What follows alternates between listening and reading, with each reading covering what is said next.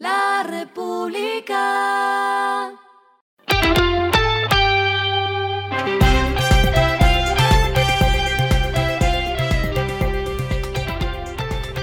Esto es lo que debes saber al comenzar la semana.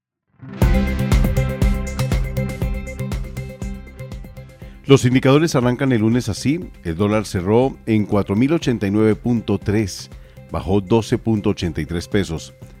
El euro cerró en 4.598.20, bajó 23.2 pesos. El petróleo Brent se cotizó en 74.24 dólares el barril. La carga de café se vende a 1.322.000 pesos y en la bolsa de Nueva York se cotiza a 161.95. Las movidas del fin de semana fueron. Elon Musk, que continúa colonizando el mercado de las tecnológicas. Esta vez la atención está puesta en su nueva plataforma de inteligencia artificial XAI, para la cual, dijo, aprovechará la información de Twitter. El empresario dijo que la asociación entre sus empresas tendrá un beneficio mutuo e incluso podría acelerar el trabajo de Tesla en capacidades de autocondición. La Cancillería, que solo atenderá en dos sedes para las solicitudes que se generan de pasaportes.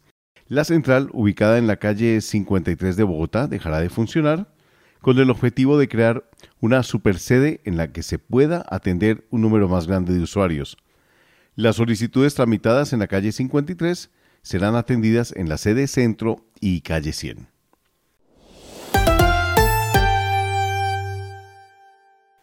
El primer fin de semana de la séptima entrega de Misión Imposible. La película protagonizada por Tom Cruise ha recaudado 56.2 millones en cines de Estados Unidos y Canadá, cifras por debajo de las proyecciones de 61 millones a 75 millones en venta de boletería que hizo Box Office Pro.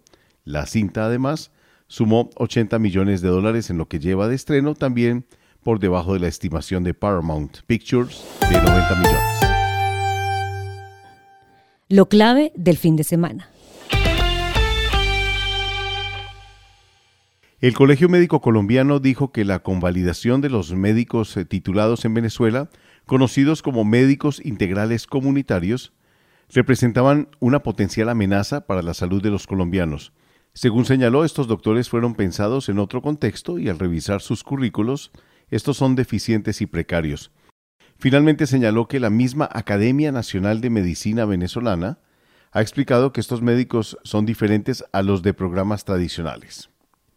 Mañana comienza la cumbre Unión Europea-CELAC y el embajador de Colombia en Bélgica, Jorge Rojas, señaló que la Unión Europea podría contribuir a las nuevas expresiones de diálogos y paz por medio de un renovado fondo multidonante.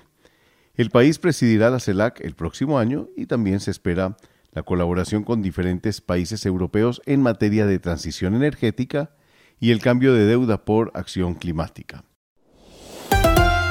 Lo que está pasando en el mundo.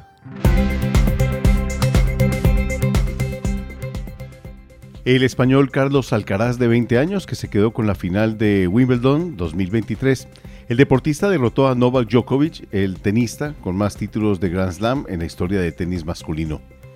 Con la victoria, Alcatraz se embolsó 3 millones de dólares y logró mantenerse como el número uno de la ATP. Además del tenis, también tiene una buena entrada de dinero por el trabajo con marcas como BMW y la más reciente, Louis Vuitton. La restricción de exportaciones de metales con la que China, según destacó la Casa Blanca, se perjudicará a sí misma. La medida aplicará para metales utilizados en las industrias de semiconductores, telecomunicaciones y vehículos eléctricos. Jake Sullivan, asesor de seguridad nacional de la Casa Blanca, dijo que se alentará con los países a encontrar formas de reducir las dependencias de China.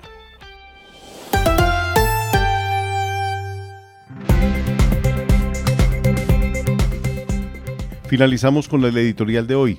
Título, El teletrabajo no se puede dejar morir, pero sumario. Trabajar desde el hogar o teletrabajar son modas que estuvieron en pleno furor durante la pandemia, entre 2021 y 2022, pero ahora todo parece indicar que la modalidad está en crisis.